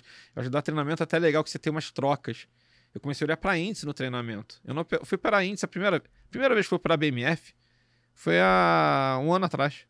Ano passado foi a primeira, a primeira vez que eu fiz uma boletada em BMF foi, foi, foi em dólar ano passado. Caramba. Ninguém acredita. Fala, cara, tá 18 anos nesse negócio, nunca Por pelo isso que o dólar estragou depois, ficou de lado, uma bosta, ruim pra cacete. Você é louco, tem tendência. Aí olha o semanal aí, ó, com aquela zica lá aqui, ó. Se esse cara aí que nunca mexeu com o BMF entra, os mercados espana. É, vou te falar, viu, cara? Mas assim, acho que se a pessoa quer viver de trade, colocar. Eu não sou contra, mas eu acho que é o pior caminho que ele pode levar, assim, de logo de cara. Com certeza. Eu não iria muito por aí, entendeu? Eu iria muito mais do tipo, coloca pouco dinheiro, vai vendo. Apesar de eu ter feito, mas o meu foi uma ironia do destino, assim, tipo, eu abandonei tudo pra morar na casa do meu pai pra cuidar da minha mãe. Tá. Assim, e não faltou emprego lá no Rio em publicidade. Porque eu tava vindo do- da Publicis, um dos maiores grupos, acho que é o segundo maior grupo hoje do mundo de publicidade. Tá. É, Eu que, não, eu que não quis trabalhar mais, que eu falei, vou cuidar da minha mãe. E aí, no tempo livre, eu fiquei realmente operando e comecei a estudar. Comecei a. Tinha levado aquele tombo lá em Varig. Eu Tá. comecei a ler Helder, comecei a ler. Os livros do Helder eu achei bem legais, o Axiomas de Zurich. Tem gente que não gosta, eu achei bem interessante. Falei que eu comecei a levar a coisa mais a sério. Legal. Então, assim, acho que se você levar como uma profissão, é interessante. Eu tive uma vantagem de quando eu fiz isso, eu estar na casa do meu pai e, tipo, ah, se perder esse dinheiro, dá pra. Assim, eu tinha um colchão ali, bem ou Uhum. mal. Não que meus pais fossem milionários, não, mas assim, é, qualquer coisa eu tinha um teto. Entendeu? Tipo assim, é difícil pra alguém que hoje em dia tá, já se banca, não sei o que e tudo mais, falar, cara, então você junta um dinheiro aí pra dois anos, pra tu viver dois anos. E aí boa. você pega um, pega um pedacinho disso. Ah, eu juntei um milhão. Não importa se juntou um milhão. Começa com 10 mil, 20. Entendeu? Tu vai lá e, e, e começa a operar e ver se esse negócio dá certo. E aí você faz, faz um ano, dois anos, começa a dar certo, você vai escalonando. Óbvio, você vai começar a colocar mais dinheiro e tudo mais. De preferência, se você tiver dinheiro, você não tira de. Isso é uma coisa, eu não tirava muito dinheiro do trade. Tipo assim, eu ia acumulando. É, eventualmente tirava alguma coisa ou outra, mas é, eu acho que a dica seria meio que essa. Começa, começa meio que sem muita pretensão. Sim. Acho que é meio que isso. E não dá uma Tá. forçada, não, que assim, eu vejo muita gente que, tipo, pô, mas eu tenho que fazer 50 reais por dia, Espana, porque espana, senão. é. Fala, cara, é- você vai é. operar com um revólver na cabeça, É, bicho? É. Não vai dar certo. Essa hispana é, é, é- é muito pouco sustentável, né? Você conseguir manter isso, é, é, operar bem com essa pressão. Sim. Cara, eu vou te falar uma coisa. Pressão e mercado financeiro são duas coisas que, assim, por mais que a gente pense, ah, mas isso é quase atinente. Cara, como pessoa física não funciona. Sim. Talvez funcione lá no, no, no, no institucional, funcione lá no fundo, etc. Tem uma pressão, você quer ter resultado, etc e tal. Só que é o seguinte, você só clica. Se você precisar estopar, a mesa de estopa. Se tiver mal, a mesa não deixa você operar. Agora, a pessoa física, mais uma vez, eu já falei isso aqui outras vezes, né? É o cara que ele bate pro gol, ele, ele bate pro gol, né? Pra quem não sabe, é pra quem não é do futebol aí, né, mulheres? Desculpa. Ele chuta pro gol, aí ele vai correndo pro gol, espalma a bola pro escanteio. Aí ele corre lá no escanteio, cobre o escanteio. Depois que ele cobre o escanteio, ele corre pra área pra cabecear. E ainda, Entende? defe- ainda defende a bola, né? E se, se não quiser fazer o gol, quiser fazer uma defesa bonita, é ele que vai pro gol ainda e defende a bola. Porque você não tem, é, é, basicamente, ninguém pra te estopar. Ah, não, mas tem não sei o quê, do Profit, um robô, não sei o que. Cara, meu Deus do céu, cara. O cara sai, do, sai daqui e ele abre no celular. Aí ele sai do celular e ele baixa o MetaTrader. Ele entra lá, ele vai no home broker. Fala, agora eu vou operar no home broker. Entendeu? Ele dá um jeito. Né? E se você conversar, por exemplo, com o Peu, que tá assistindo a gente aqui, inclusive, um abraço pro nosso amigo Braga, Ipera, enfim, pessoal aí da Nomos, né? O grande E- peu aí. Bacana. O pessoal dá nomes, ó, depois o pessoal fala comigo aí também. Aí sim. e assim, é, é, a, gente, te- a gente tem um cenário tão, tão é, difícil para a pessoa física na bolsa, no sentido de ele ter que aprender a ser tudo. Aí fazendo a analogia pro futebol, ele tem que aprender a ser o cara que chuta bem pro gol. Aí ele tem que aprender a ser rápido, porque ele precisa correr pro gol e fazer a defesa, então ele tem que ser um bom goleiro. Aí depois disso, ele tem que ser um cara que cobra bem escanteio. Quantas pessoas cobram escanteio bem? Quantos jogadores cobram escanteio bem dentro de um time de futebol? Pouquíssimo. Você sempre tem três, quatro batedores de escanteio ali no máximo, né? E aí depois tem que ser um bom cabeceador, porque você cobra escanteio, você tem que correr pra área e tal. Mano, puta, que tanto de coisa que você precisa desenvolver, né? Sim. Entende? Sim. E, e- e- e qu- quando a gente começa, a gente não. A gente às vezes até sabe porque alguém falou, mas você só acredita quando você tem que fazer isso. Não, mas é assim, não é, não é simples. assim, eu me lembro de já ter estratégia calculada e tudo mais, e mesmo assim não executar, porque você via ali. Aconteceu, sei lá, Dow Jones caindo 1%. Era, era, acho que o Dow Jones antigamente era mais correlacionado com, com a nossa bolsa. É, você via Dow Jones caindo 2%, 3%, fala, pô, aí tu não faz, o negócio dá certo. Assim, você falha, né? você É, falha é. toda hora, entendeu? Ah, tipo sim. assim, que seja na execução, que que era o dia que você ter ganhado dinheiro. Então, assim, toda hora você, ah, não, mas, pô, perdeu aqui, ah, passou do meu drawdown. Putz, hoje, hoje eu sou muito mais tranquilo em relação a isso. Sim. Mas, tipo, pô, não, ah, vou tentar recuperar uns 200 reais amanhã, vai. Caiu demais. Aí, pe- tá pedindo pra. Aí você fica. você- Cara, você tem que ter um controle absurdo. Mesmo. E quando você perde o controle, você tem que parar. Pra você restabelecer o controle. É, eu ouço falar muito, eu não. Graças a Deus eu não tenho, tá? É, no dia de fúria, né? Que o pessoal fica meio que. Sim. É hoje, cego, ah, cego, você fica cego. fica cego, Ah. vai, vamos fazer médio, que vai dar Uhum. certo, que vai dar certo. e Quando vê, o cara. A, a conta chega no final do dia, né? Sim. Vamos lá. Gestão de risco. Qual percentual hoje você aceita perder numa operação do seu capital? Meu capital total, Se é que é assim que você calcula. Imagina que seja assim, que você calcula Sim. o seu risco. Você tem um capital total ali de renda variável, você fala, aceito perder X. Qual o máximo que você aceita perder? acho que talvez 2%. 2%. É. Tá. 2% das estratégias que eu entro, sim. Assim, se pensar num final de mês que eu entro. A última vez que eu entrei é muito alavancado, faz uns 5, faz uns 4 anos atrás ou 3, era mais ou menos isso. O cálculo era para perder 2% do capital total. Uma coisa interessante, tá? É.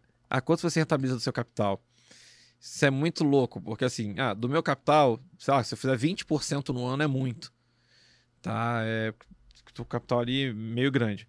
Uhum. É, mas, no final das contas, é do capital total, do meu patrimônio. Uhum. Mas eu não coloquei metade, nem 30% do patrimônio em risco. Sim. Então, assim, muitas das vezes eu faço 100% do que eu tô operando, só que isso representa Um percentual 20%, menor do seu 15% ali do, do, patrimônio. Legal. é, do meu patrimônio total. Legal. Para o indivíduo que está começando, você recomenda 2% também?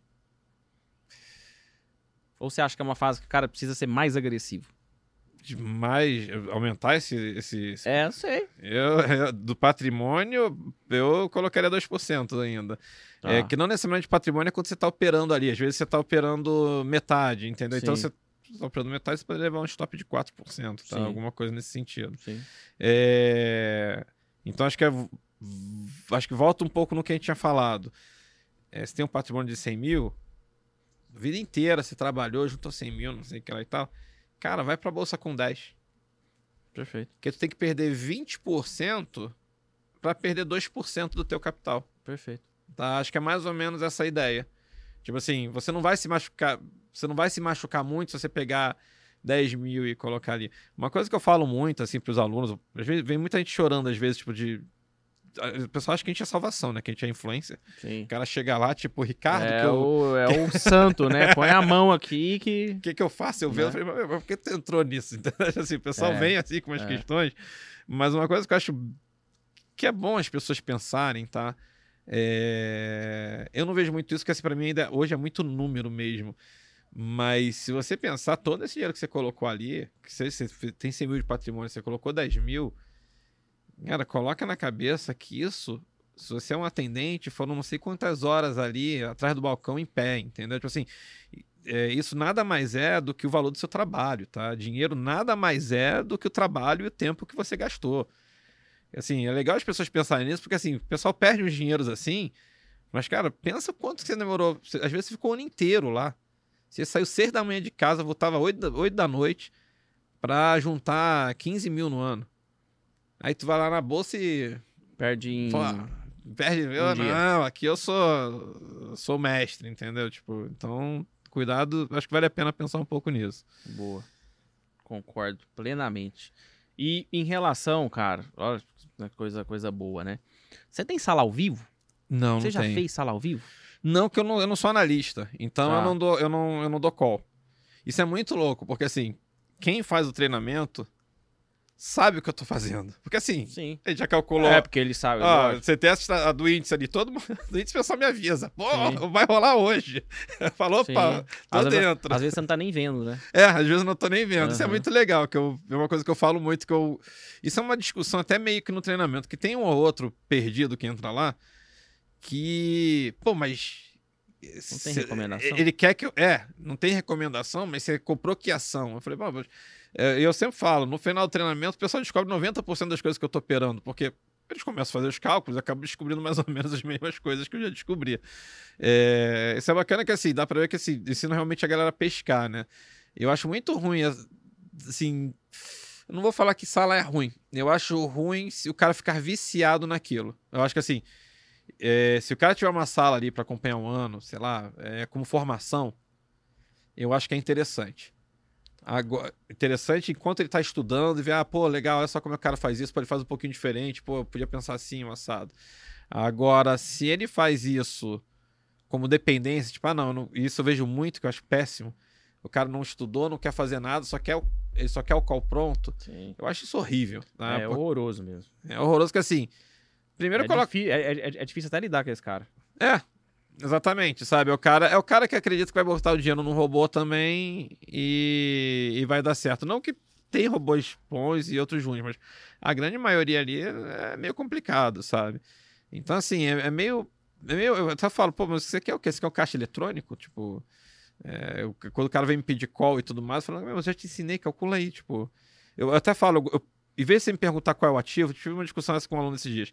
Em vez de você me perguntar qual é o ativo, eu preferia que você me perguntasse, Ricardo, eu calculei isso aqui com o drawdown tal, não sei o que lá e tal, o que que você... Isso eu gosto. Tipo, ah, cara, não acho que vale a pena por causa disso. Pô, testa um período maior. Assim, eu guiar a pessoa, mas ela foi ali, tirou a bunda ali, fez um cálculo e tudo mais e, e trouxe um cálculo pra mim, entendeu? Isso eu acho bacana. Agora, assim, o call pronto e tudo mais, é, eu não posso dar. É, tanto é que geralmente quando eu faço alguma coisa ao vivo no YouTube, eu só mostro o resultado ou eu mostro com 15 minutos de atraso. É... Pra evitar ter problema, né? Sim, sim. E também não gosto da ideia de. Assim, eu prefiro muito mais que a pessoa. Que as pessoas calculem ali Claro. e me tragam ali. Eu vou falar, pô, Claro. eu acho isso bom, eu acho isso ruim.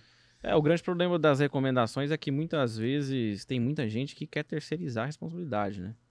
Não, então, é, também tem isso. Acho que. Vezes o cara vem, ah, mas eu não tenho tempo, eu quero só seguir. É di- difícil isso, né, cara? Porque, assim, existem as recomendações, né, enfim, mas, assim, pro cara que quer ficar no mercado um bom tempo, né, é, é, você simplesmente seguir recomendações cegamente e não desenvolver o seu senso de capacidade de analisar, seja por fundamento, seja por análise técnica, ele tem uma chance muito pequena de sobreviver. Né? Também acho. Até porque não é que o analista que é cegas é, às vezes é ruim. Ah, esse analista é ruim. Não, é que assim, esse cara ele não tem experiência. Se ele pega um período ruim desse analista, Ele vai falar mal na- nas redes sociais do cara. ele, vai- ele, ele, assim, ele, ele, ele cai fora, ele fala mal do cara, ele não dosa a mão direito. Às vezes, por exemplo, nas recomendações que deram certo, a mão dele era X, nas que deu errado era 3X. É, aham. Entendeu? E quando ganha, ele deve chegar na roda dos amigos falando que foi ele que fez. Exato. Quando der errado, Quando pô, ele perde e fala, foi seguir recomendação do, do fulano lá. É, putz, cara, isso é, é difícil, assim. Eu, eu, eu- eu- realmente eu tiro o chapéu, assim, pra quem tá no mercado de recomendação há muito tempo, né? Tirando ali o pessoal das corretoras, que é mais comum, né? Acho que fora das corretoras, assim. Tem algum analista que, que, tá- que presta serviço, assim, fora de corretora, que tá aí há 3, 4, há 5 anos? Mas tem um que a gente conhece que a gente tá comentando ontem, que assim, é de tirar o chapéu, né? Que é, você fala o- o- o O, O Fabrício? Fa- o Fabrício. Mas o Fabrício ele tem um robô, né? É, mas meu mal tá lá. Sei lá, eu acho que ele fala na hora que entrou. Ó, entrou é, tal ele preço. fala, ele fala, ó, o robô comprou, o robô vendeu e tal, papá. Enfim. É, é, e assim, é, é, é um, é um negócio muito complexo. É muito difícil, assim, muito difícil. Eu tive essa experiência lá com a sala ao vivo na época, da Alfa, enfim, e de, de acompanhar os assinantes e, e era impressionante, cara. Tem muita gente consciente, isso é fato. Mas tem muita gente também que deposita a expectativa dele inteira numa recomendação. É, é bizarro. Bizarro. pra mim seria mais complicado ainda, porque eu dependo muito de ficar calculando coisas. Então, assim, não é uma coisa que eu vou estar olhando o gráfico e, tipo, apareceu a recomendação. Geralmente já sei a recomendação desde o início. À noite eu já sei o que eu vou fazer amanhã. Eu já sei que eu tenho que comprar ativo a menos X, ou que eu tenho que fazer Y. É, eu só tenho que esperar uma condição, né? É, Tá. Então, assim, meu, se eu fosse dar um call, é quase que um call mensal. Tipo assim, ó, é isso, é isso, é isso. Se alguma coisa sair do padrão, você estopa, entendeu? Tipo. É isso. É, literalmente isso, né? E, e- e, o, o- o Brasil, enquanto gerador de conteúdo, né? É, acho que a vida do, do, do cara que gera conteúdo ali na, na, na internet, tem canal no YouTube, posta os vídeos lá no Instagram, etc. Enfim, ela é muito trabalhosa, né? A gente só sabe disso quando quem tá de fora, inclusive, né? Talvez seja igual eu, né?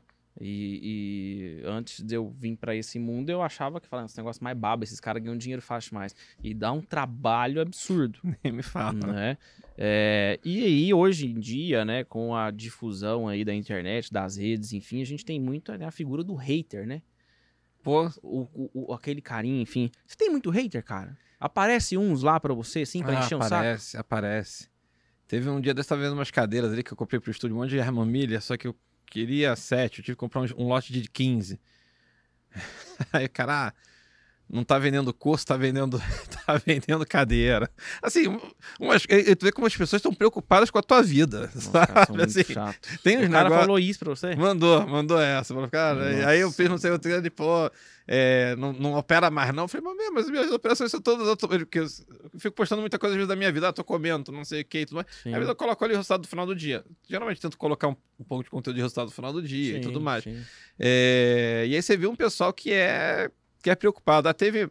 Aí também tem um pouco também de marketing digital, que foi uma coisa que a gente começou a fazer agora por conta de treinamento. E aí você começa a investir lá em propaganda, você começa a atingir também um monte de gente que... que é- e assim, acho que ficou uma coisa meio ruim ali do day trade, né? Tipo assim, acho que é difícil você separar o joio do trigo. E aí você fala em day trade hoje, pra quem não conhece, é tipo, é tudo... É pejorativo. É pejorativo. É ruim, É, é tudo ruim, é tudo. É tudo. É, como que é mesmo? É tudo fake. é cassino. é, cassino. é É cassi- bet 3, alguma coisa. É os bet. E eu até concordo que realmente tem muita gente aí que. que é estranho. Então, assim, não posso nem tirar tanta razão, entendeu? Mas aí teve um que você tava mostrando. Tava mostrando a DARF lá de janeiro, que eu falei que foi a DARF que eu. Sim. Eu tava falando, ah, tá vendo isso aqui? Um dos anúncios era isso. Ah, tá vendo essa aqui, essa DARF? Não sei o que lá. Pô, paguei, então ganhei tanto no mês, não sei o que, parará. E aí esse anúncio fez muito sucesso pros haters. Os comentários desse anúncio, tipo assim, ah, não sei o que lá, ah, é, pô, se você ganhou tudo isso, por que, que você, por que, que você é, dá treinamento? Sim. Ou se você ganhou... Aí teve um que mandou, ah, esse cara é, esse é- tem um gerador de DARF. Aí... aí Gerador de DARF? é, falou, Uai, "Ah, tem mesmo. É, ele é falando- aquele, lá, aquele lá do site da Receita que você É. tem que preencher, colocar o código e etc. E você vai emitir a DARF. é, não necessariamente você precisa pagar, tem, assim, mas- É, mas como- assim não necessariamente precisa acabar pagar? Você informa pra Receita que você faturou tanto, você não vai pagar, não? é, a, Você, a- tipo assim, você acha que é bom isso? Tipo, cara, não, informa lá que você ganhou um milhão, mas é mentira. Conta isso pra Receita depois, que ela vai bater na sua porta e falar assim, ô filhão, tu informou aqui, ó, tu declarou aqui que pagou a, né, tu, tu, né, mandou emitir aqui o código X, tributação Y, percentual sobre um milhão, e tu não vai pagar não, boy? Esse, esse- esse anúncio foi assim, foi um, foi um rockstar de haters. Aí assim, tinha lá o Reginaldo, até lembro do cara do Reginaldo. Aí eu fiz um vídeo, isso foi muito legal. Que aí eu fiz, eu falei, pô, Reginaldo, você podia dormir sem essa. Ele e mais alguns ali. Aí eu comecei a falar, eu filmei lá os comentários da gente, esse comentário, esse comentário. Aí eu abro no, no episódio o, o site da Rece- o ECAC lá. Tá, aham. E mostra, ó, quer ver? Eu vou, vou filtrar as DAFs que eu paguei acima de 17 mil, de 17 Sim. mil a 100 mil. Aí eu aperto lá e, sei lá, dá lá, tipo, lá umas 10 DAFs, 11 DAFs, alguma coisa assim. Tá. E aí aparece. E aquela DARF que tava no anúncio aparece lá direitinho na. É assim. Sim. é- Chega a ser o. cu- É que eu, não- eu sou, real- eu sou tranquilo em relação a isso. Mas assim, Aham. só falta o cara pedir teu imposto de renda, entendeu? Tipo Sim, assim. É, é, ele é o é- fiscal da Receita, pô. Ele é auditor da Receita. é, o cara. Ele ele só to- não passou no concurso ainda, mas, né? É basicamente isso. Mas, assim, geralmente o hater é nesse sentido. Tipo, ah, é, eu vi que tem muito hater relacionado, tipo, se você faz um treinamento, então é porque você não ganha dinheiro e você precisa vender curso. Como, como. aham. Entendeu? Tipo assim, é, é- E aí minha resposta é, tipo assim, a resposta tá lá, quem quiser ver lá as datas e tudo mais. Mas a outra resposta que eu falo é a seguinte, é que eu geralmente eu falo, pô, então o Silvio Santos não vai trabalhar mais, Bill Gates também não, porque todo mundo é milionário. Então, assim, Sim. o Bezos, pra que, que o Bezos tá, tá, tá na Amazon até hoje? É mais, Sim. mais fácil ele ficar numa cadeira de rodas e ir pra E Flórida boa. pegar sol, É. né? Tipo, é, acho muito assim, acho que é uma, acho que é uma cabeça muito, muito pequena, assim. É, falando em treinamento, até no início, lá em 2008, quando eu pensei, nem fui eu que pensei em treinamento, o pessoal que falou, pô, teu canal tá legal, vamos fazer treinamento. Realmente, ali eu falei, pô, pode ser uma fonte de, uma fonte de renda bacana, não a fonte principal. É, E depois eu fui vendo a mudança que aconteceu com alguns. al- Isso, nunca É, imaginei que isso- fosse isso é- acontecer é o mais isso. E isso foi o mais legal. Você vê assim, tem o William, que o pessoal conhece lá no canal. Pô, o cara é pasteleiro, assim, a família dele tem algumas barracas de pastel, e ele, pô, acordava 5 da manhã pra fazer pastel, ia pra feira 6, 7 da manhã, não sei o que lá e tal. Ele começou com capital de 50 mil. Ele fe- Eu não fiz o resultado que ele fez em 3 anos. Tá. Fez um milhão. Aí Putz. perdeu um pouquinho, acho que esse ano deve estar com uns 800, alguma coisa assim. Mas assim, tá. eu não, eu não peguei 50 mil Ele fez uma milha. e fiz uma milha em 3, em três anos. Tá. É, Pô, e aí você vê, tipo, bacana, assim. Hoje ele tem a pastelaria porque ele não quer demitir o pessoal. Assim, é muito legal.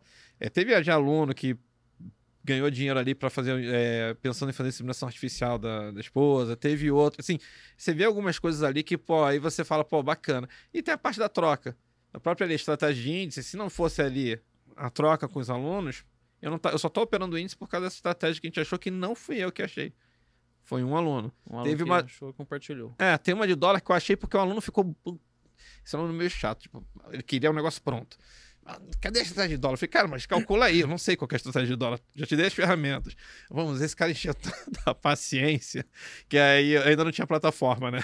Aí eu peguei o Excel. Aí eu, eu consegui fazer até na aula online. né? Foi até bom, que eu achei, sei lá, em 15 minutos achei lá uma. uma- achei um padrãozinho que funciona. É, é uma- ele cai e continua caindo em relação à abertura, não sei o que e tal. É, não sei se funciona ainda hoje, tá? Fiz esse teste tem uns seis meses atrás, testando os, os últimos seis meses. É, E é isso, assim, bem ou mal, ali na hora que você dá aula, força você a olhar para algumas. Pô, olhar para o dólar, que é uma coisa que eu não opero, olhar para o índice, que é uma coisa que eu não opero. Uhum. É, não é que eu não- agora eu tô operando. Toda vez que acontece lá o índice, eu tô fazendo. É, você acaba. Você tem uma troca, meio ou mal. Sim. É claro, de- de- dos alunos que a gente forma, no final das contas vai ter meia dúzia ali que vai ficar pra... Tem acho que uma dúzia de alunos que viraram meus amigos pessoais, sabe? Tipo, é, você vê alguns que pô, foram trabalhar em corretora. Isso é, isso é muito bacana. Acho que hoje tem muito mais valor até do que o- ah, o treinamento para ganhar, para, nossa, ganhar dinheiro em treinamento e tudo mais. Boa. Tá? Assim, acho que sim, que tem que ser remunerado sim. Aí também o cara falar, ah, Mas- se você tem essa grana toda, por que você não faz de graça? Ah, E aí, por experiência, eu todo- não sou trouxa. Todo. Não, duas coisas. Não sou trouxa. e Todo mundo que eu dei um treinamento. Cara, tu vê que é justamente a pessoa que. eh, Pede, pede, pede, depois caga. Assim, tipo assim, não tá interessado, não sei o que lá e tal. Dá até. Fica até, tipo, tu fica sentindo um otário. Sim. sim. Sabe? Tipo. Eu acho que a pessoa dá. Tem a ver com terapia, até, até. Eu fico brincando muito, né? Tipo, ah, teu amigo fala a mesma coisa que o terapeuta fala. Mas quando teu amigo fala, tu. Tu não dá muita bola. Quando você paga lá pro terapeuta, Você, presta to- tu presta toda a atenção do mundo. sabe? É, esse negócio de, ah, porque você não faz de graça, não sei o quê. Porque, porque, um, porque eu não sou trouxa. Dois, porque você vai fazer de graça, vai fazer pra quem precisa. Sim, Se for pra você dar alguma coisa pra alguém, você vai dar pra quem realmente tá precisando muito. Sim, né? sim. E eu não vejo de verdade. Se alguém tá precisando muito, a última coisa que ela tá precisando é do mercado financeiro. Exato, É exatamente, fazer o que eu, trade. exatamente o que eu falo. Entendeu? Eu falo, cara, você tá. Teve um- uma vez, já faz um tempo que o aluno veio perguntar. Aluno não. Uma pessoa que me viu num treinamento de uma outra pessoa que eu tava lá presencialmente. É. ah, Tava lá nos parabéns pro meu amigo que tava dando aula e tal. Aí essa pessoa falou, pô, mas eu não consigo de graça, que eu não tenho dinheiro. Eu falei, cara, então. Você não tem. É, esse aqui não é um treinamento que custa 20 mil, nem 10 mil, entendeu? Sim, Não- sim. Não, é um treinamento caro. É, eu falo, cara, se você não tem esse Não é mínimo de aqui, tá acho que não é nem também. pra você estar na bolsa, É, exatamente. É, perfeito. Ô Brasil, o que que você considera que é essencial pro, pro trader poder ter sucesso no mercado financeiro? Poder ter sucesso no mercado financeiro. Eu acho que, come... acho, que- assim, acho que é não se alavancar. Tá, perfeito. Acho que é o, é o, pra mim é o principal. Foi assim que eu comecei, foi assim que eu fiz a vida inteira. E hoje em dia, raramente eu me alavanco. Assim, hoje em dia, assim, o capital ficou, o patrimônio ficou grande, é realmente é muito difícil até me alavancar. Mas mesmo quando eu me alavancava, pô, é que o mercado à vista, né? Se eu me alavancava em cinco vezes, seis era muito. É tipo assim, mas se tem 10 mil, eu tô operando 60. Tem 100 mil, eu tô operando 600. Tá? É... Então, assim, acho que não se alavancar é, é uma benção. Tá? Eu acho que as- se as pessoas levarem isso para BMF, só fazer o cálculo, 20 mil, então você trabalha no. Eu acho que você pode se permitir se alavancar quando você está operando ali um ano com uma certa consistência. Sim. Acho que é meio que isso. Você vai. Eu vejo muito assim, você acumula lucro, para se der algum problema, você tira desse lucro. Então acho que a cabeça fica até melhor. Então, assim, acho que a primeira coisa para quem quer começar, eu acho que é realmente não se alavancar. Essa para mim é, é- é a primordial. É, A segunda, talvez não ficar assim. É que eu- eu- o meu método é muito esse. O meu método não precisa, mesmo sem robô, tá? Dá para você fazer sem ficar na frente do computador. Então eu acho que é muito nocivo você ficar na frente do computador. Tá, eu sei como é que é a vinhetinha aqui no final que tem um blim, blim, né? Dizem que, é- já, Aham. que já, Tem é gente só- que tem pânico com aquela vinheta. não, dizem que, que libera endorfina, não sei o que e tudo mais, não sei se é verdade. Assim, é, você vê que é um visual. Também não consigo imaginar um visual tão diferente. Mas é um visual meio cassino. Umas coisas piscando lá, não sei o que. Aham. É, ele ele é, um, é, um, é um visual meio gamificado, né? É, exatamente. O que eu faço só preciso da boleta, então não preciso muito. mas, Quando você está lá no computador, você acaba, você acaba olhando. Sim. É, então, acho que talvez não ficar muito na frente do computador, acho que pode ser uma ótima. Você que vai dar a, a origem à terceira é seguir o é realmente seguir o plano. Se você calculou alguma coisa, você tem que seguir. Não importa se é análise gráfica, o que for, tipo assim, é, você se, sei lá, você tem uma- um método de análise gráfica ali, não sei o que lá e tal. Então segue do início ao fim. É não mudar no meio do caminho. Acho que isso é, é também essencial. Boa. Me Bacana. salvou de muita coisa já. Boa, eu imagino. ai, ai. Cara, indica pra gente três livros. Tem? Se tiver, né? Acho que Ah. teve. Eu não lembro quem foi que veio aqui e disse pra gente três livros. Eu não gosto de ler. Tenho. Eu não gosto de ler "Caralho, foi muito, mal." mas assim, é. Eu vou recomendar o que eu lá do início, né? O... Os Axiomas de Zurich, que eu acho muito legal. Tá. É... O do Elder, o Como se tornar um operador de sucesso, é um que é a capa branca. Que pra mim o mais legal é a parte de psicologia. que Tem a parte que ele começa a falar da- das técnicas. Tá. Pra, pra mim o grande É, legal é é. aquele como se tornar um investidor de sucesso, é algo assim, não é? Acho que é. é mui- eu acho mais legal a parte de, psico- de psicologia da Que ele coisa. fala ali no início do livro, inclusive, É, também. né? é, é metade, metade do livro é, É. é, é aquilo. Tá? É... Agora um terceiro. Hum...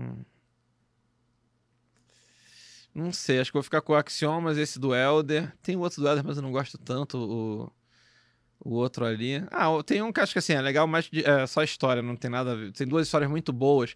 Um é O Homem que Roubou Portugal, que é uma história real. Tá. É uma das maiores eh, golpes que aconteceu na, na- é De verdade, o cara com- eh, comprou, ele começou a imprimir com a.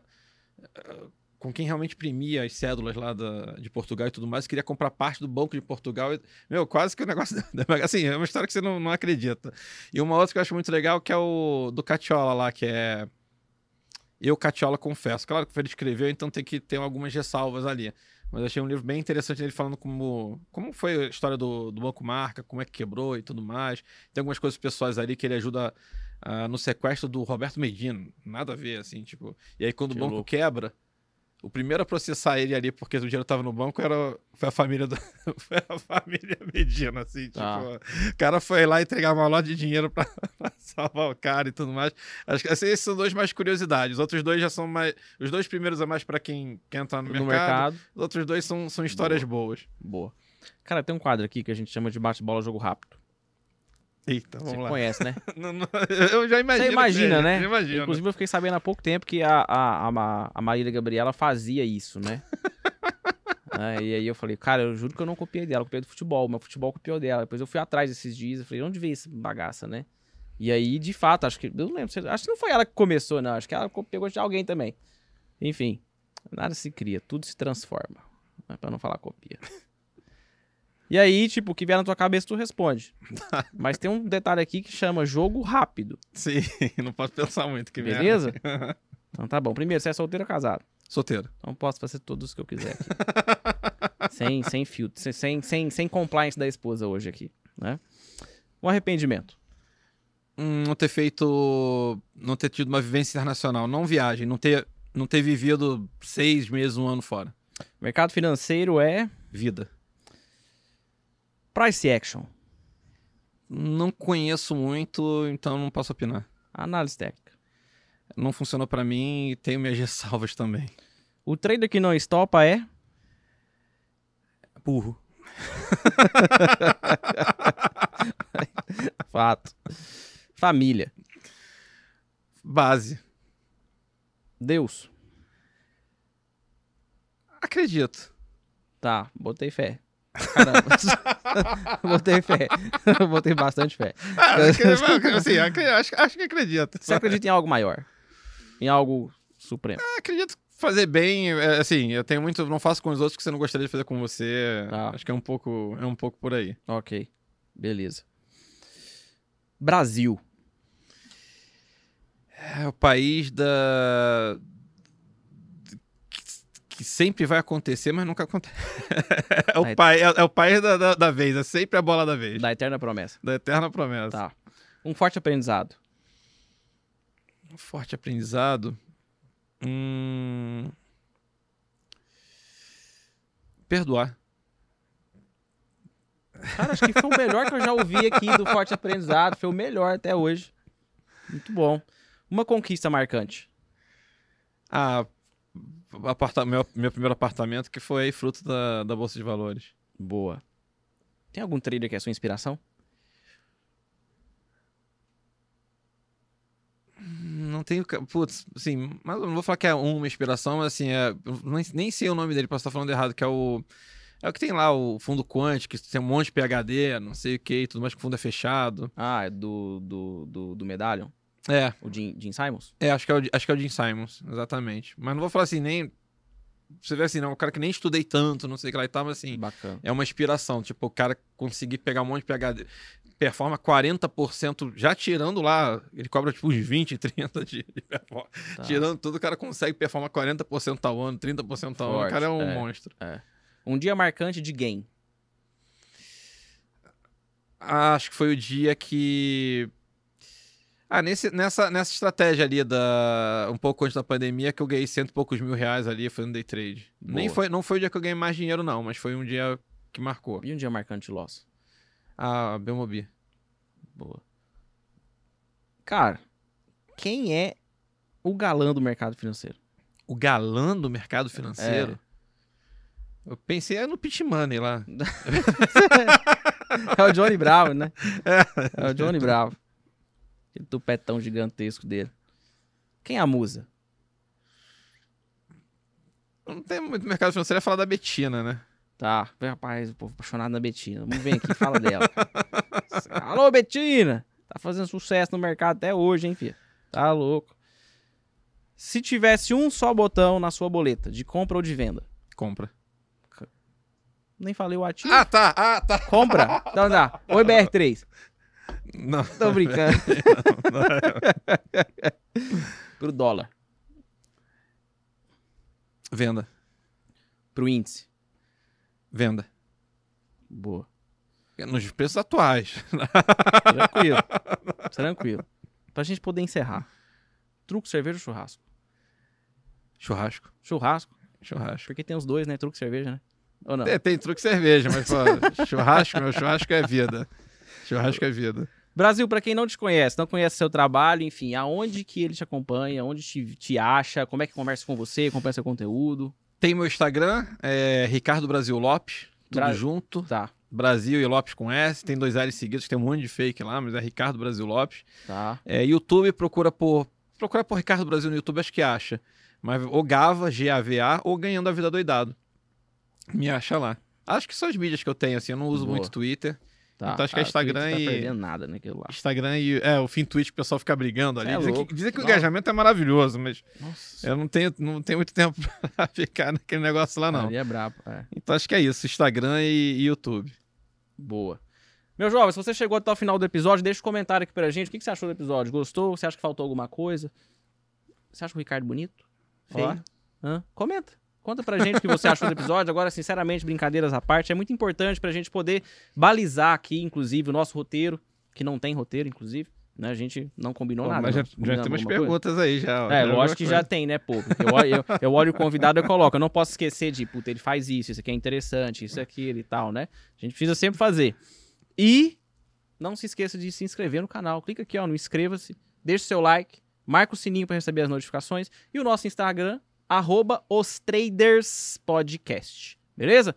Nós não pedimos dinheiro no privado, tá bom? Ainda mais o podcast. É muito mais fácil a gente pedir um like. Então deixa o seu like aqui e até o próximo encontro. Valeu? Tchau, tchau.